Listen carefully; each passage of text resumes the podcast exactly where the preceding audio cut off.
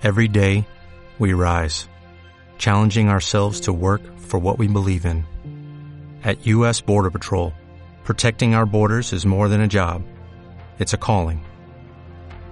Agents answer the call, working together to keep our country and communities safe. If you're ready for a new mission, join U.S. Border Patrol and go beyond. Learn more at cbp.gov/careers. Esto es una producción de Mindalia Televisión y Mindalia Radio, audiovisuales sin ánimo de lucro de mindalia.com, para aportar conocimiento y crear conciencia. Mindalia.com, la primera red social de ayuda altruista a través del pensamiento.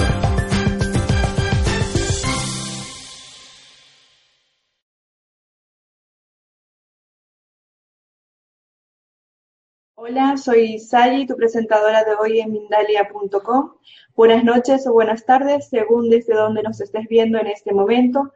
Te damos la bienvenida a las conferencias de Mindalia en directo, donde puedes asistir gratuitamente a conferencias planetarias en directo que organiza Mindaliatelevisión.com. Te invitamos a entrar en Mindaliatelevisión.com, donde además puedes encontrar alrededor de 4.000 vídeos de reportajes y en entrevistas y conferencias que te ayudarán en tu proceso personal de evolución, relacionado con espiritualidad, conciencia, salud integrativa y conocimiento holístico, entre otros muchos. Mindalia Televisión es un medio más de Mindalia.com, la red social de ayuda a través del pensamiento positivo, donde puedes ayudar o pedir ayuda de cualquier tipo. Miles de personas de todo el mundo están ayudando actualmente con sus pensamientos positivos, solucionando todo tipo de problemas. Mindalia es una ONG sin ánimo de lucro que tiene como uno de sus objetivos ayudar a difundir el conocimiento humano e impulsar la solidaridad planetaria por todos los medios. Conversaciones con el más allá haciendo psicofonía por Pedro Amorós. Pedro Amorós tiene una formación totalmente científica, es, es un reconocido periodista en el sector del misterio, realizando documentales televisivos prácticamente en todas las cadenas de televisión nacional y muchas de, la, de ellas internacionales. Es escritor del grupo editorial Planeta, habiendo publicado varios libros. En la actualidad acaba de terminar un nuevo libro sobre la psicofonía que sin duda causará una sensación en el campo de la psicofonía y de la investigación de campo. Es presidente de la SEIP, Sociedad Española de Investigaciones Parapsicológicas, organización dedicada a la investigación de campo de los fenómenos paranormales.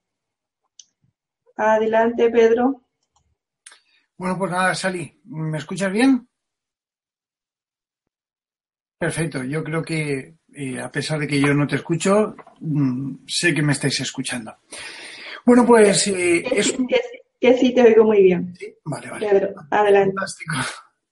Es un placer estar aquí de nuevo en Mindalia. Para mí es, un honor poder compartir estos momentos pues con todos vosotros y, y, y por supuesto pues con ese equipazo de, de, amigos que tengo yo por ahí en Mindalia, a los que les envío un beso enorme. Y por supuesto a todos y a cada uno de esas personas que estáis ahí detrás, que para mí forma parte de esa ilusión que me da a mí el fenómeno del misterio, el fenómeno de la psicofonía y todo lo paranormal. Gracias por el esfuerzo que estáis haciendo eh, en conectaros desde un montón de países, ¿no? Países que, que tienen horarios cambiados y que os habéis adaptado a, a mí en este caso y os agradezco profundamente. Eh, para mí es fundamental que la gente pueda asistir a este tipo de conferencias, no solo la mía, sino la de otros colegas, de otros investigadores, otros estudiosos, escritores incluso, que, eh, bueno, que por circunstancias, eh, eh, pues a veces cuestan dinero, porque no hay más remedio que pagar una sala, que pagar. Y este tipo de acciones que llega a todo el mundo de una manera abierta es fantástica. Y tenemos que protegerla para que no se pierda, porque sobre todo esto es fundamental. Dicho esto, eh, a mí me gustaría empezar con el mundo de la psicofonía. Conversaciones con el, con el más allá me ha, me ha puesto mi amiga Eva en el, en el libro y se trata de precisamente eh, el gran libro de la psicofonía es Conversaciones con el más allá. Yo se lo dije, yo le dije, Eva, eh, que no sea el título del libro porque si no va a hacer que, va a parecer que estemos haciendo apología a un libro. No, no es así. Se trata de todo un fenómeno. Un fenómeno que tiene parte, yo tengo varios libros escritos de psicofonías, y eh, cada uno de ellos es parte de una evolución. Lo que tenemos que tener claro es que el mundo del misterio se abre camino. El mundo del misterio evoluciona y poco a poco eh, el fenómeno en sí toma cuerpo y empieza a cambiar, a cambiar y a evolucionar y ahora nos meteremos en, en la fase puntual de esa evolución que está sufriendo el mundo de las psicofonías eh, el mundo del misterio. Pero esas conversaciones con el más allá yo creo que empiezan en tiempos de Freddy Jurgenson. Y debo decir esto, pese a que, eh, bueno, pues incluso el propio Thomas Alba Edison, eh, bueno, pues mm, a finales de 1800 empieza a elucubrar la forma de ponerse en contacto con su difunta madre. Esto es lo que por lo menos decía el comité cientifista en los años 20 en Nueva York, cuando se reunían y empezaban a decir que que mm, eh, Edison estaba chocheando un poquillo por la edad que tenía, por el hecho de intentar comunicarse con su madre difunta. ¿no? Por supuesto, hubo aparatos que desarrollaron para grabar, perdón, el sonido eh, mucho antes. Hubo hechos que son bastante interesantes eh, a tener en cuenta eh, dentro de lo que es el espectro, el, espectro psicofónico, el espectro de voces eh, misteriosas que se grababan y que nadie sabía muy bien el por qué ni cómo se grababan, ¿no? Y todo esto formó parte de la historia de la psicofonía. Incluso el propio Vaticano se interesa. Jürgenson eh, recibe, mm, bueno, pues la cruz del comendador del, de San Gregorio Magno, me parece que era por el Papa Pablo VI, que al fin y al cabo lo que hizo eh, se, la otorgó por una serie de trabajos arqueológicos que realizó, eh, un documental, porque era cineasta, pero sin embargo también era una persona em, que estaba muy introducida dentro del misterio. ¿no? Y pese a que eso, eh, ya con anterioridad, el padre Pellegrino Arnetti, estoy nombrándolo todo muy rápido, pero pero quiero que sea así porque me gustaría centrarme en el tema, ¿no? El padre Pellegrino Ernetti empieza a investigar, se da cuenta de que, eh, bueno, pues eh, hay ciertas cosas que responden desde otro lado, concretamente a uno de sus colegas, pues se, le queda grabada una, una, la voz de su difunto padre, ¿no? Y esto, pues, en cierto modo es lo que causa un impacto muy fuerte eh, y empieza a investigarse. Ya decían ya decían eh, eh, Raymond Biles en el, eh, vamos, con un famoso experimento con Attila von Slide, que fue una medium muy conocida, bueno, que sometida a una presión, hablamos años 50, años 40 y pico, 50, sometida a una presión, a una inducción, una inducción psicológica, esta medium era capaz de transmitir lo que era el pensamiento mental en un, disco de vinilo que iba a 72 revoluciones por minuto. Aquí es cuando empieza este, este hombre a preguntarse ciertas cosas y tras muchos experimentos concluye que la psique humana es capaz de inducir en eh, pues un disco que está grabándose y esa voz mm, quedarse ahí. Al fin y al cabo, eh, esto lo presenta en el comité cientifista en enero del año 1959. Fijaos la casualidad. En enero del año 1959 se presenta este, este, eh, este hombre y envía a la American Society for Physical Research, que es la Sociedad Americana para la Investigación del Mundo de lo Paranormal, en aquel entonces, eh, bueno, pues envía un artículo en el cual se encuentra contenido en la, una carta, artículo, para que sea publicado, donde él habla de la posibilidad de que eh, la psicofonía pueda, en cierto modo, o sea, la psicofonía no, esa, esa mente humana pueda llegar a, grabar las voces en un disco de vinilo. Desde el punto de vista parapsicológico, eh, eh, insisto, parapsicológico, tenemos que hacer alusión, pues evidentemente, a poder psíquico. Poder psíquico, la PSI, percepción extrasensorial, es capaz de, mm, bueno, realizar una acción directa entre lo que nosotros comprendemos como el mundo práctico, el mundo físico y nuestra mente estaríamos hablando de una inducción, una psicorragia, una telergia. Es decir, nuestra mente genera una energía potencialmente psíquica, PSI, y se proyecta sobre un lugar una materia. Si fuera psicobiofísica, eh, bueno, pues eh, es decir, o, si gamma, por decirlo así, técnicamente, eh, haría, se haría alusión a lo que son los fenómenos más subjetivos de inducción sobre la mente. Y esto es lo que produciría una transmisión del pensamiento. Si nosotros nos centramos en la posibilidad de que una medium, en un estado alterado de conciencia, sea capaz de, es decir, una persona con estado alterado de conciencia, es decir, canalizando, sea capaz de proyectar su energía psíquica sobre un disco y grabar ahí una voz, sería un logro extraordinario. Eh, claro, esto se realiza, se realizan las pruebas y se determina de que en absoluto se puede llegar a producir esto, ya que es una aberración sonora porque la voz tiene tono, timbre y portadora acústica. Y esto evidentemente lo que nos da es que estos parámetros son irreproducibles por la mente humana. ¿Hasta dónde podría llegar la mente humana entonces? Pues evidentemente tenía que llegar hacia una eh, acción psicocinética. Es decir, lo que vemos en algunas películas pues como poltergeist, que se mueven las cosas solas y demás, ¿no? Y esto ocurre, ocurre y son fenómenos que, que yo personalmente he investigado mucho con otros de mis colegas. Esto ocurre y, se produce, pero ¿qué es lo que produciría? Una alteración en ese disco. Es decir, un sonido, pero no una voz. De ahí, probablemente de ahí, estamos hablando de enero del año 1959, eh, surge el término psicofonía en España. Probablemente esas partículas psico y fonía no hacen ni más ni menos que alusión a lo que nosotros consideramos como un fenómeno producido por la mente, pero nunca, nunca más lejos de la realidad, porque las psicofonías son todos menos sonidos producidos por la mente. De la misma forma que la American Society for Physical Research desestimó la posibilidad de que la mente humana fuera capaz de grabar voces en un disco de vinilo, se han hecho multitud de experimentos y yo personalmente también los he hecho junto con la Sociedad Española de Investigaciones Parapsicológicas, ahora lo contaré, eh, un experimento en el cual, bueno, pues se determina que en efecto la mente humana puede llegar a inducir una serie de eh, acciones, pero no es determinante a la hora de decir que la mente ha proyectado y la mente ha generado. Con lo cual, la psicofonía no es psicofonía, sino que es parafonía, es decir, un sonido paranormal de origen incierto y que, bueno, pues que en cierto modo mm, no sabemos bien ni cómo ni cuándo se forma ni el por qué, pero sí sabemos que está ahí.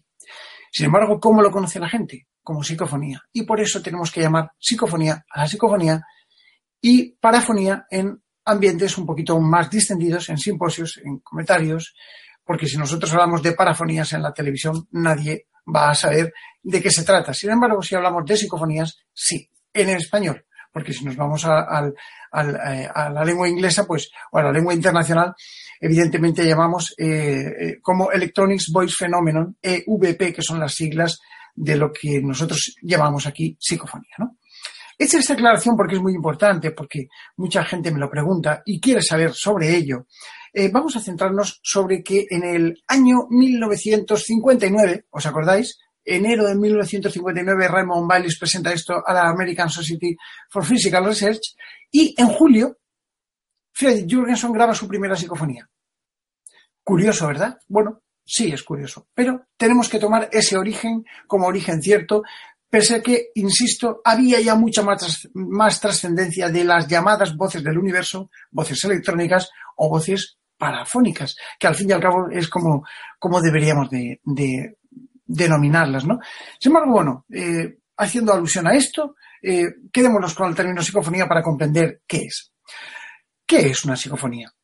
Cuando Jürgenson la descubre, eh, bueno, pues descubre que se estaba comunicando o se estaban comunicando con él a través de este medio de magnetófonos, de magnetofones, de magnetofones de bobina abierta, y se estaban comunicando con él para solicitarle pruebas de que se podía establecer un contacto.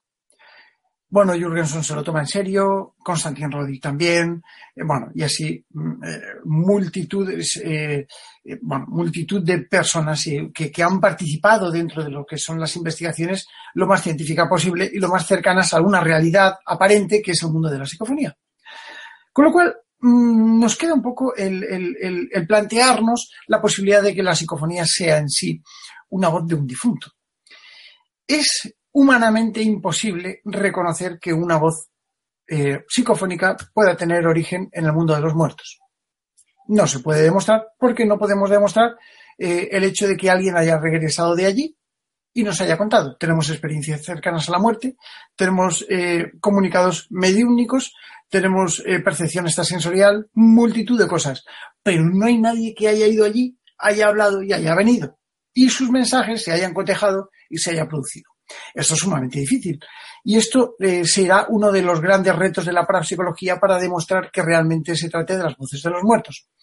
Sin embargo, casi todos los investigadores que han pasado por la historia, y sobre todo aquí en España, pues tenemos a Sinesio Arnel, a Germán de Argumosa, eh, a nuestro querido Fernando Jiménez del Oso, que bien ha sido uno de los grandes divulgadores, por no decir el más grande divulgador y queridísimo amigo mío, eh, bueno, del fenómeno del, misterio. Y por supuesto, en otros países, eh, pues tenemos a Mark Macy, Sonia Rinaldi y a otros grandes, grandes conocidos dentro del mundo de la investigación de la psicofonía en sí, ¿no? Todos estos siempre han pensado el acercarse a el mundo psicofónico a través de lo que podría ser el mundo del más allá. Vamos a partir de una base. Vamos a partir de la base de que la energía ni se crea ni se destruye, solamente se transforma. Vamos a partir de la base, porque estamos analizando qué son las psicofonías.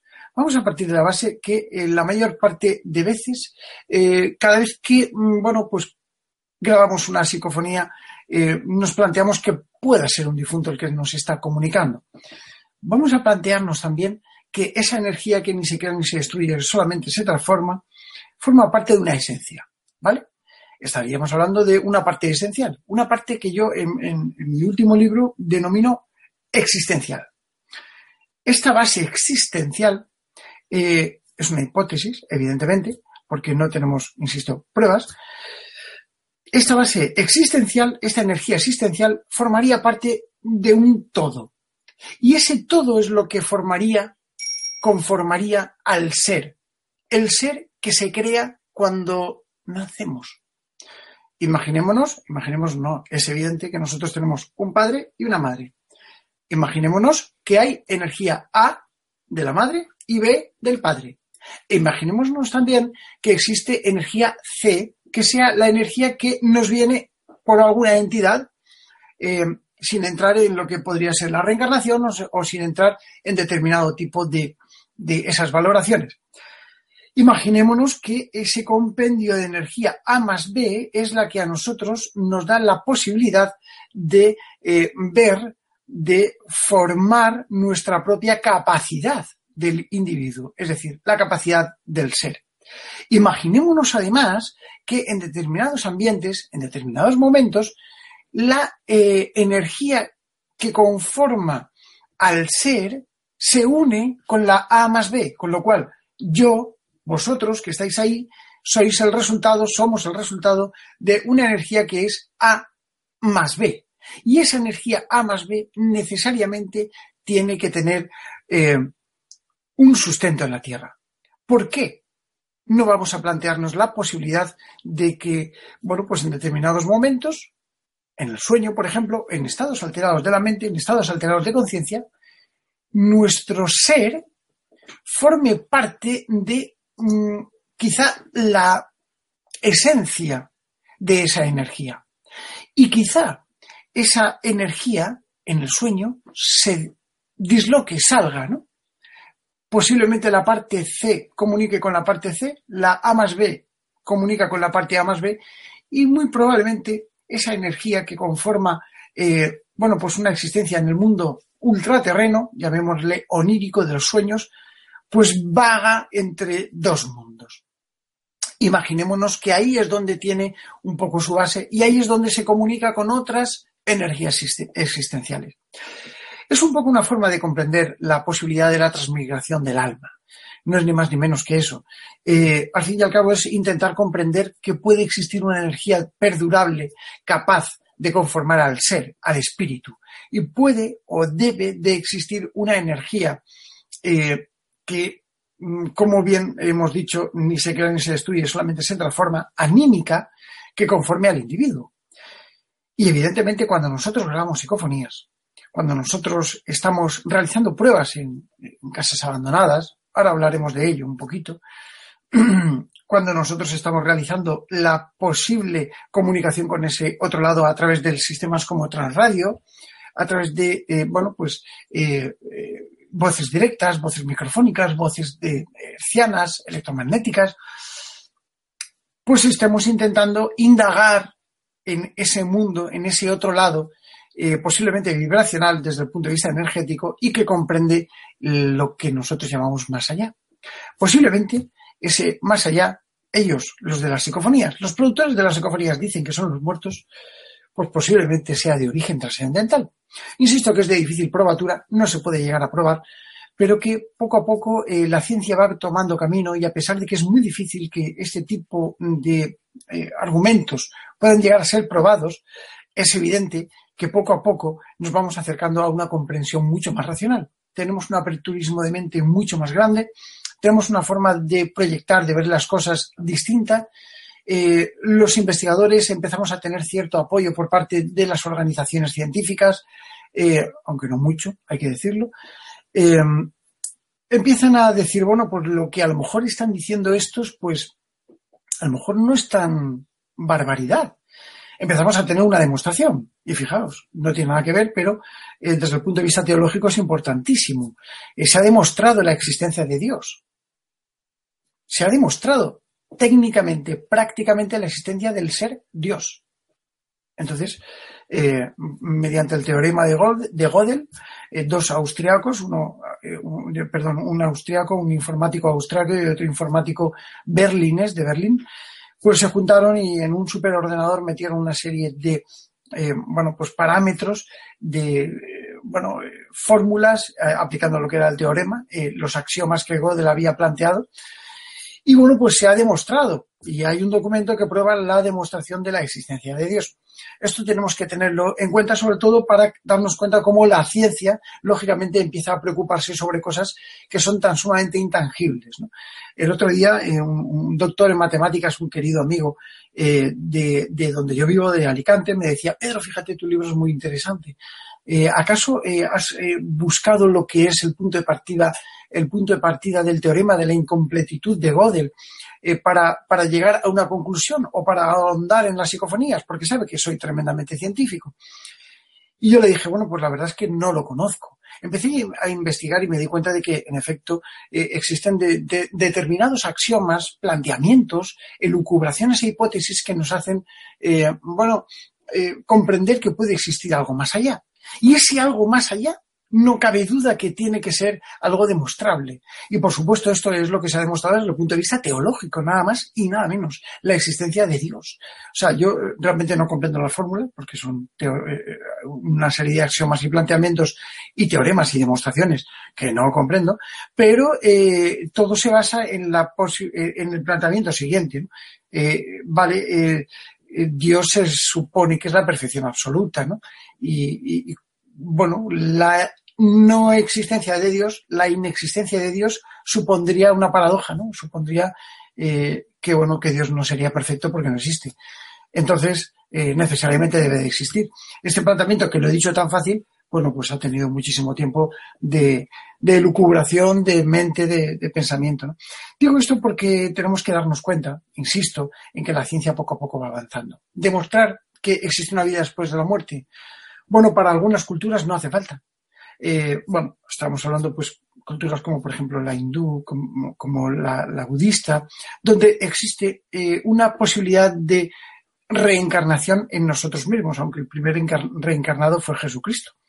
Eh, con relación al tema cristiano, pero evidentemente no es lo mismo y, se toma en otras, en otras pautas y en otros cauces, ¿no? Pero, pero fijaos cómo poco a poco lo que antiguamente nació como especulaciones empieza a tomar un camino.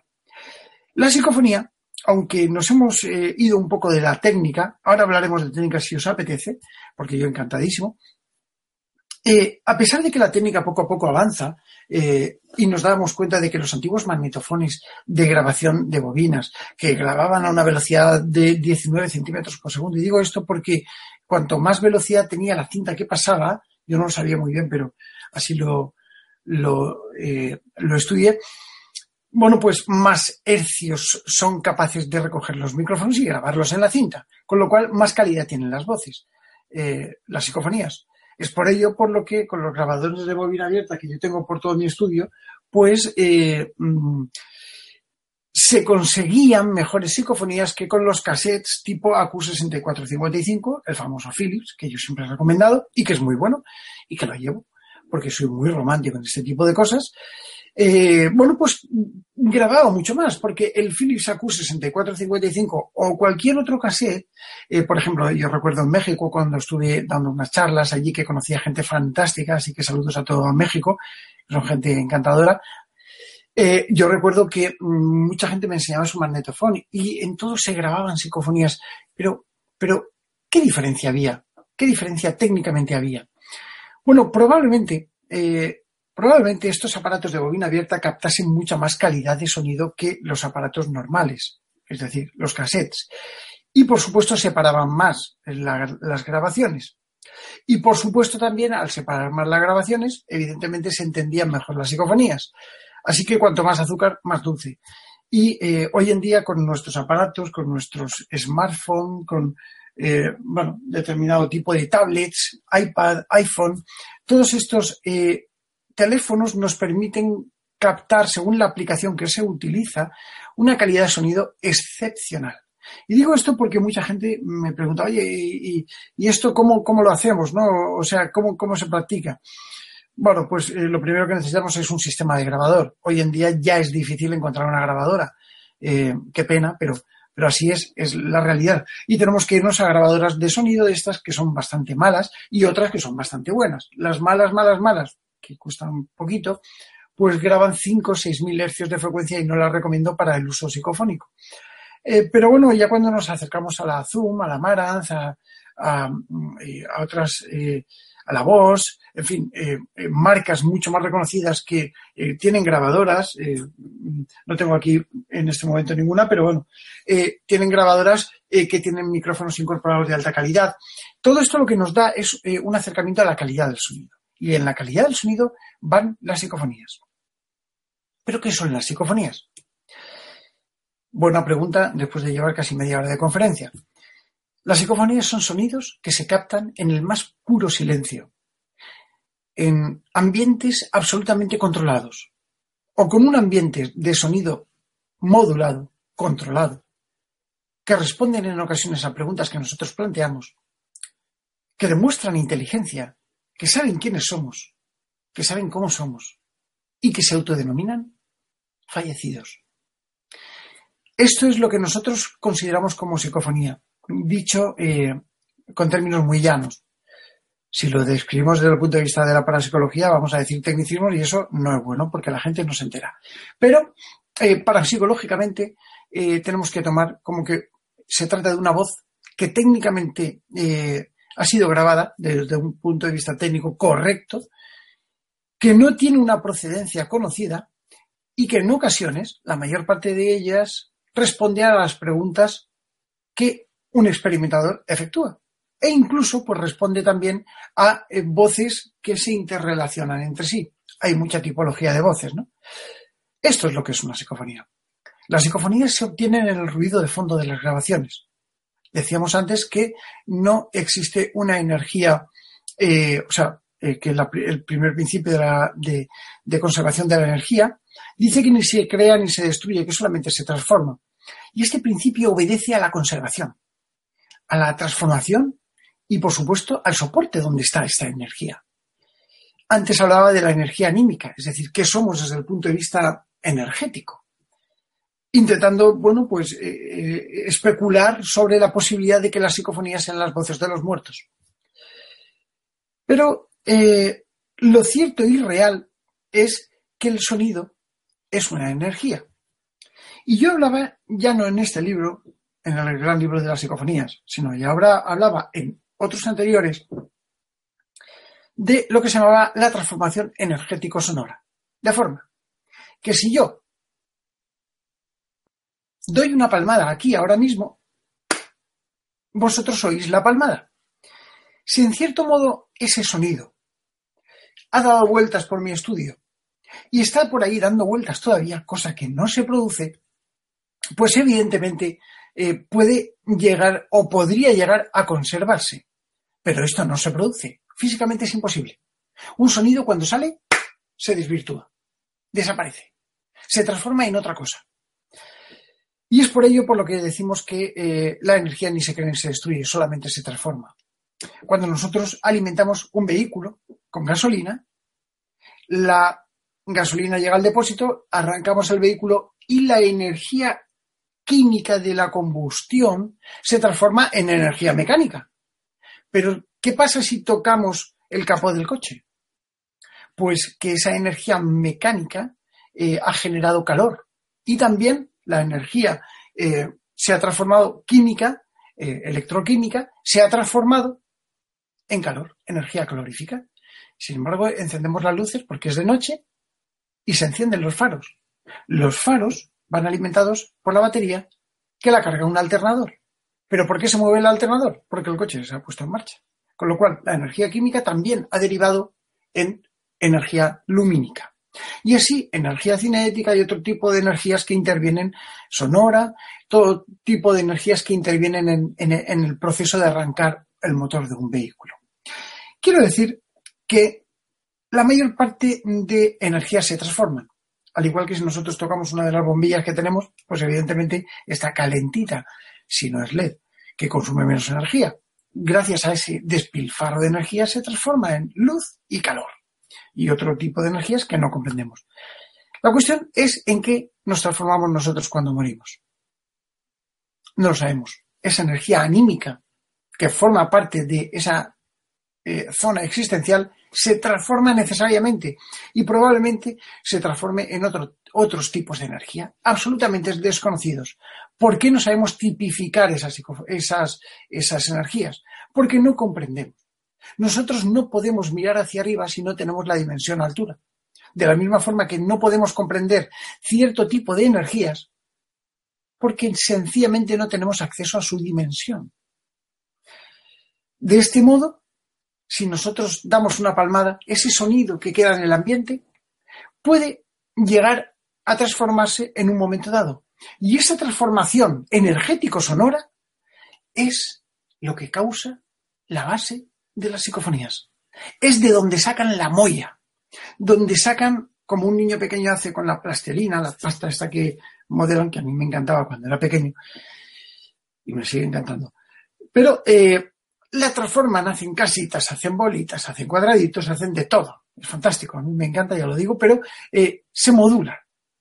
Cuando cogemos esa energía sonora y empezamos a modularla, probablemente tengamos otras fuentes de energía. Y esas fuentes de energía, muy probablemente, sean el origen de las psicofonías. O sean cómo están captadas, eh, eh, formadas las psicofonías. Dicho esto, solamente nos queda plantearnos quién está ahí, en ese otro lado. Lo cierto es que no tenemos respuesta, como yo decía al principio. La respuesta, mm, yo creo que cada uno tiene que dársela eh, por sí mismo. Si bien es cierto desde el punto de vista técnico, sonoro, eh, las psicofonías presentan unos niveles de formación eh, bastante curiosos. evidentemente obedece al lugar donde se graban las grabaciones, donde se obtienen las psicofonías posiblemente en ese lugar donde se graben eh, resida parte del sonido ambiente que conforma las propias psicofonías. Y esto lo que produce no es ni más ni menos que masa, es decir, energía para que las entidades puedan llegar a transformarlas. Con lo cual, ¿ese sonido de las psicofonías son las voces de los muertos? Probablemente no. Probablemente estén moduladas por este tipo de energías si son los muertos o si no son los muertos. Pero estén moduladas por este tipo de energías. De lo que no hay duda es que una psicofonía existe.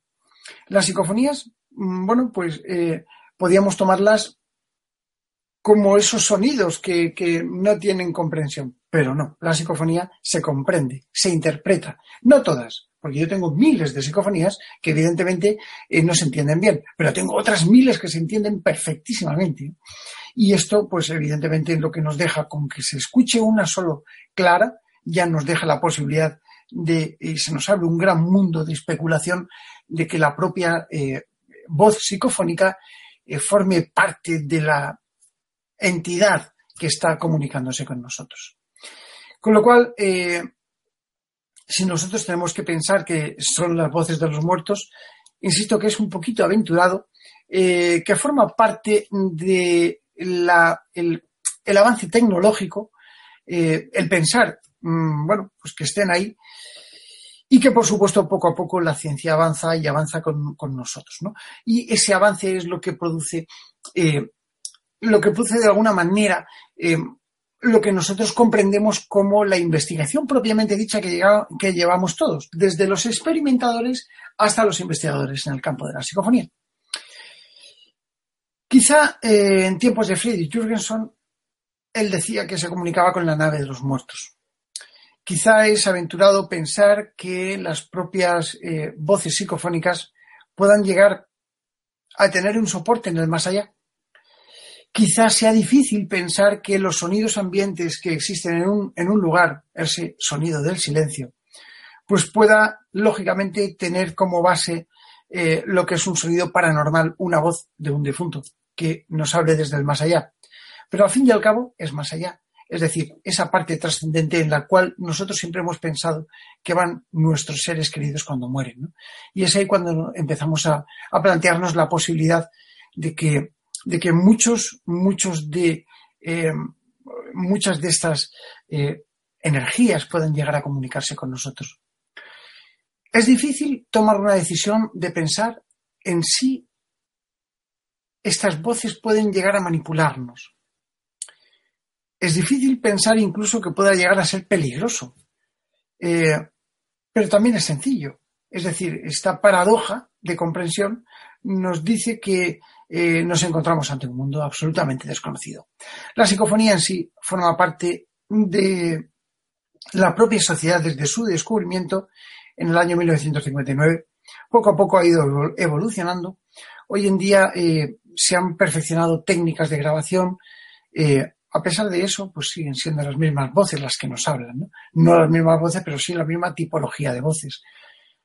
Y así es como nosotros tenemos que, tomarlo. La psicofonía eh, forma parte también de la especulación.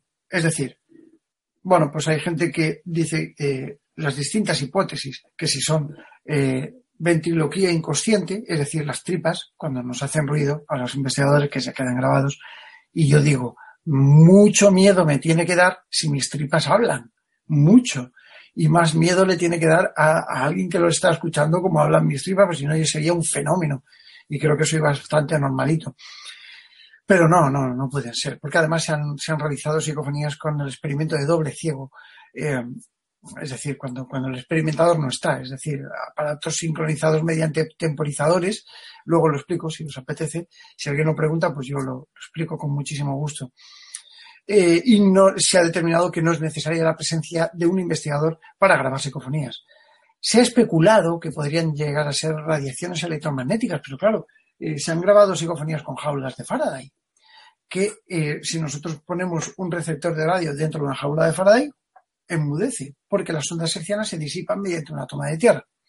Por eso, pues los micrófonos, y aquí tengo uno cercano que suelo utilizar, bueno, pues los micrófonos, no sé si veis, eh, este es uno que utilizo aquí para realizar grabaciones, pero bueno, tienen una jaula de Faraday alrededor, esa rejilla, y eso es lo que quita, pues, todo tipo de, radiaciones electromagnéticas que puedan interferir en un micrófono de grabación.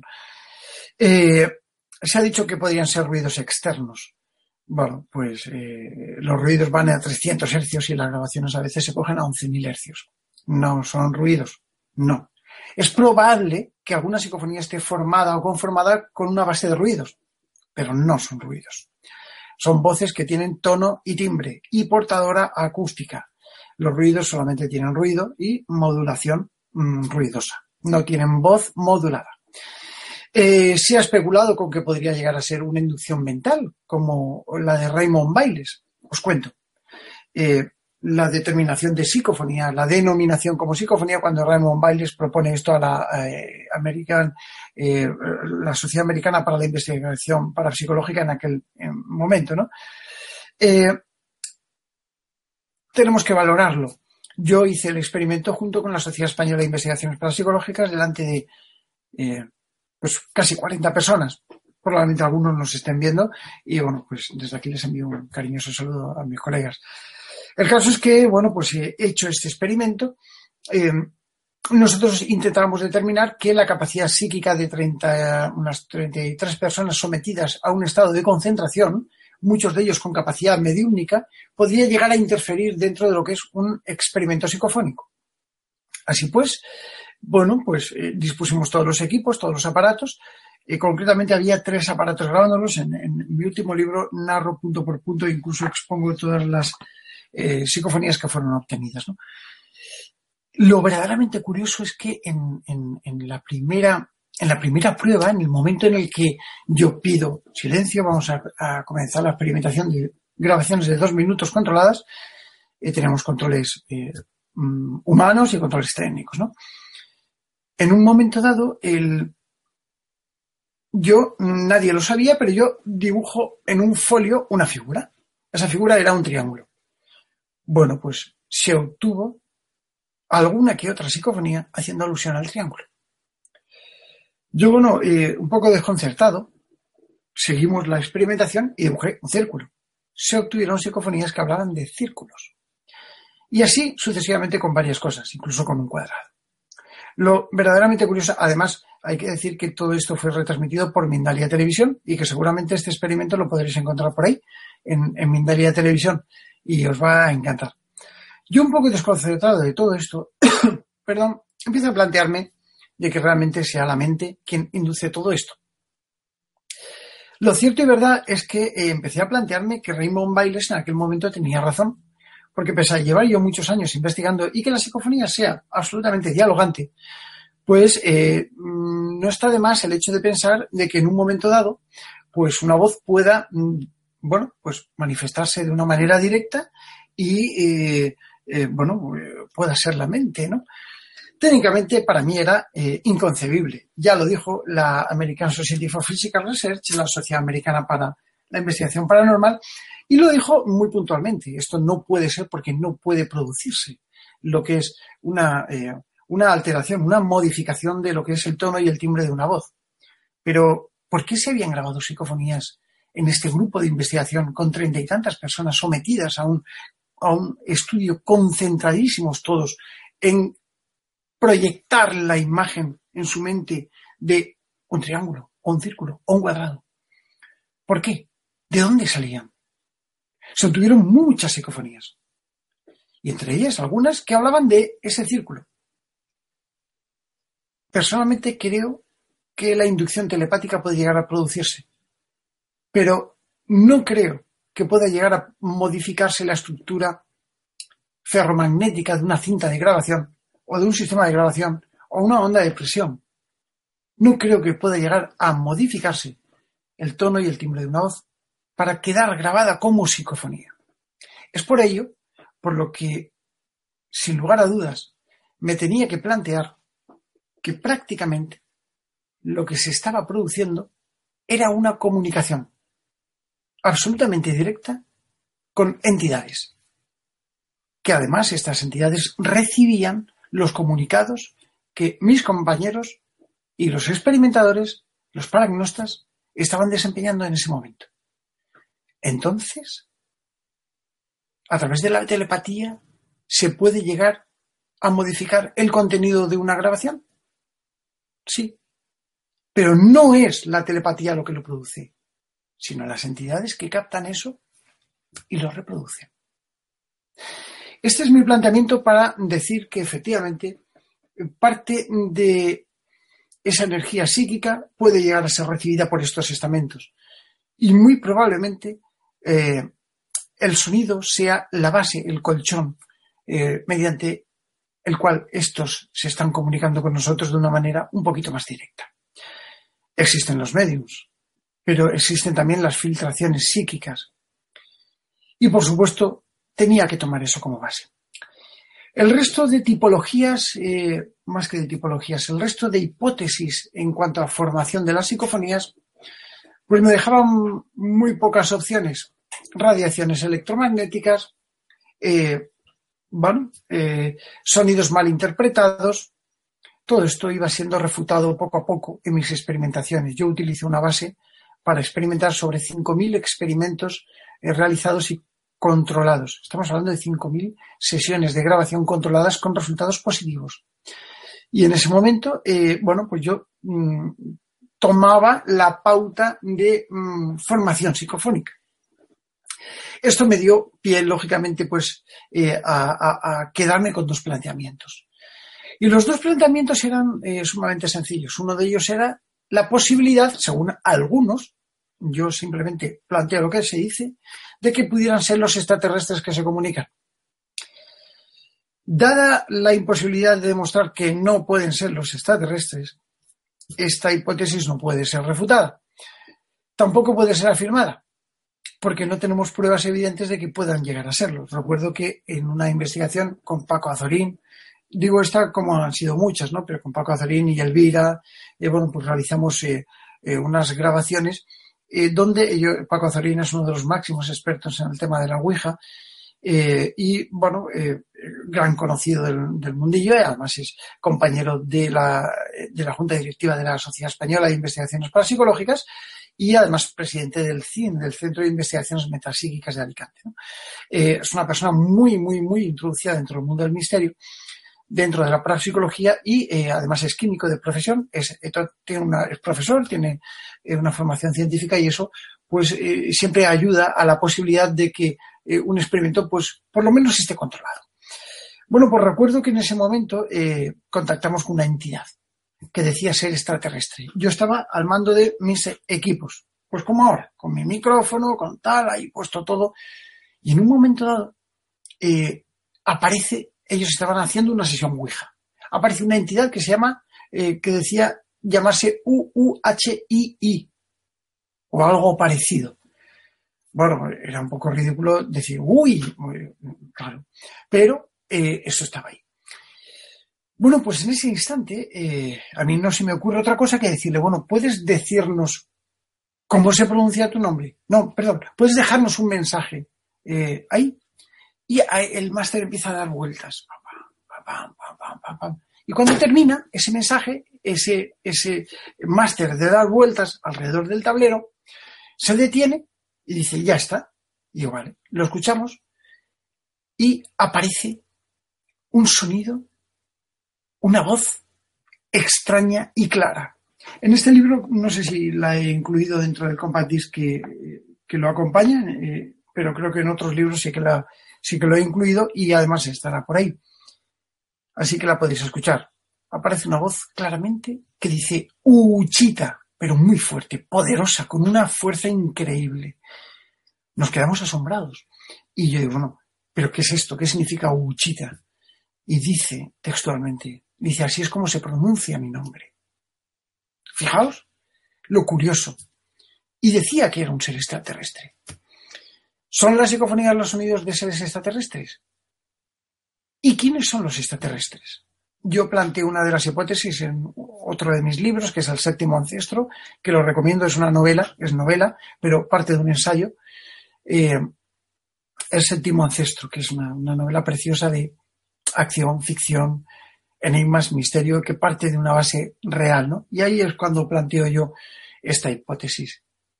Pero eh, tenemos que pensar si son los extraterrestres o no. Y no tenemos una medida clara de que puedan llegar a serlo. Así pues, necesariamente tenemos eh, como última opción lo que ellos nos dicen que son, y son los difuntos. Así pues, necesariamente tenemos que pensar que los seres difuntos en determinados momentos puedan llegar a comunicarse con nosotros. Eh, tenemos que dejar abierta esa puerta. ¿Podemos negarlo? No. ¿Podemos afirmarlo? Tampoco.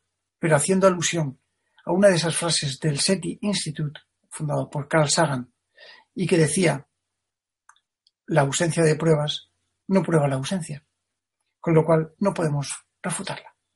Y así que esta ha sido mi conferencia. Espero que os haya gustado. Y ahora muy eh, amablemente estaré encantadísimo de responder a todas las cuestiones que planteáis. Ahora salí cuando quieras, pues ya me das paso. Muy bien. Paso tú. Excelente conferencia, Pedro. Eh, empezamos con, con las preguntas. Primera pregunta de David desde España, que pregunta, eh, He leído que el próximo 3 de mayo podremos ver en, en TV un, un nuevo programa en el que intervienes. ¿Qué podremos encontrar en él? Bueno, eh, interesante. Si lo desvelo, eh, lo siento, pero no te lo voy a poder decir porque si no, a ver, eh, yo formo parte de uno de los equipos que, que, están ahí, ¿no? Estamos hablando de Televisión Española va a hacer un reportaje eh, sobre En Comando Actualidad, un programa con el que yo he colaborado durante muchísimos años. Y por supuesto, bueno, pues eh, yo creo que es un poco pues hablar de la técnica, del cómo, del cómo se graban psicofonías y no os lo vais a perder porque además yo desaconsejo siempre grabar en los cementerios. No me gusta. Pero en este caso, el alcalde de un pueblo nos solicitó realizar una grabación, una investigación en un cementerio precioso que es Benamagurel. Es un pueblecito muy bonito que está en la ciudad de Granada, que es digno de ir a, a visitarlo, Benamagurel. Y ahí existe un cementerio abandonado de mediados del siglo XIX. Y estuvimos ahí grabando. Lo que pasó aquella noche de tormenta, eh, y digo esto porque ya lo veréis, los que podáis, y creo que por internet también se puede, con lo cual creo que todo el mundo que quiera lo va a poder ver, lo que vivimos allí. Pero bueno, ahí lo dejo. Muy bien, Pedro. Otra pregunta de, David. ¿Se debe descartar como psicofonía aquellas incursiones que no tenga ese chasquido característico al principio? Muy bueno, muy bueno. Me encanta esa pregunta, David. Fantástica. Para mí es una ley. Yo quiero... Mmm, a ver, no se pueden decir leyes que no sean científicas, pero en este caso es paracientífico. Para mí es una ley. Todas las psicofonías parten de una especie de sonido inicial. Todas, o casi todas. Eh, la cosa es, ¿Todas las psicofonías tienen ese ruido? No, casi todas. Eh, ¿Todos los ruidos que se producen producen luego psicofonía? No. Con lo cual ahí tenemos un planteamiento posiblemente eh, a una hipótesis científica. Yo pienso que la mayor parte de psicofonías que se producen tienen una base sonora.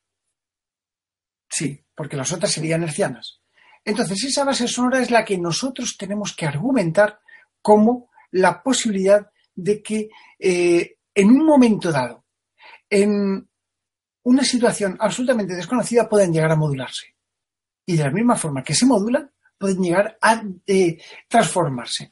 Y por eso ese clic metálico muy probablemente sea la antesala del fenómeno psicofónico.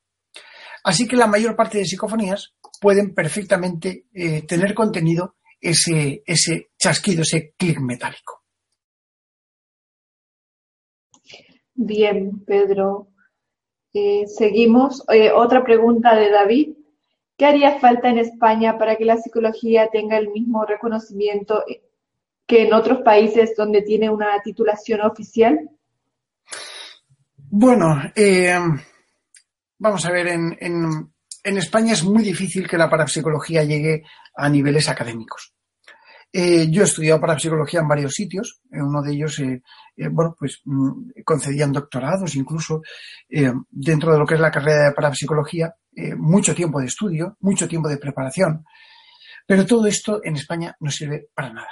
Y no sirve para nada porque la parapsicología no está reconocida como una academia, como una carrera académica y por ello no podemos bueno, pues basar lo que son estudios mm, en este sentido. Lamentablemente es así.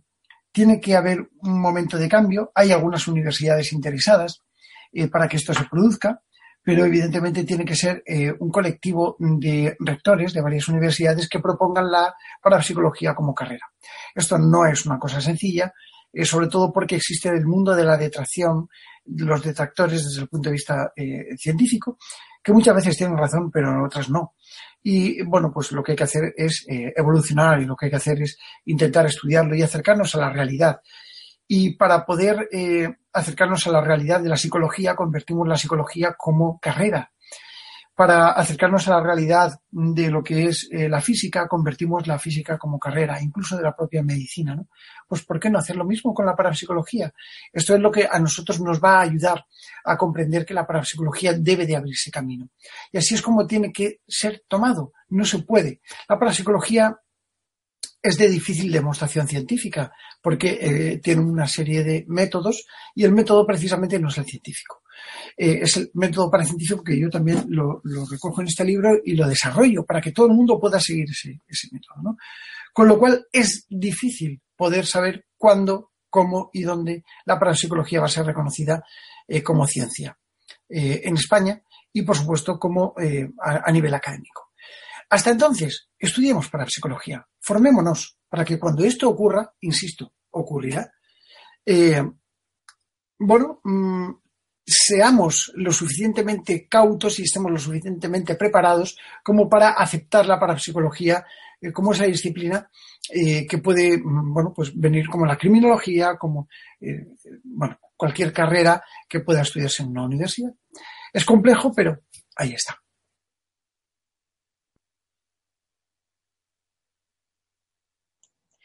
Bien, Pedro, seguimos. Dice Daniel Vallado desde Alemania. Saludos, Pedro, con todo mi respeto hacia usted y su gran trabajo que hace en el mundo psicofónico y en el mundo de las psicoimágenes. Muchas gracias. Dice Daniel desde Alemania. Otra, una pregunta de, Juan Miguel desde España. ¿Es imprescindible una portadora para recogerla? Eh, bueno, eh, voy a contar una experiencia que me pasó cuando yo estaba eh, estudiando mi carrera. Eh, a mí me dieron una beca de, investigación. bueno, y, mm, tuve dos, pero una de ellas fue en el taller de imagen y sonido de la Universidad de Alicante.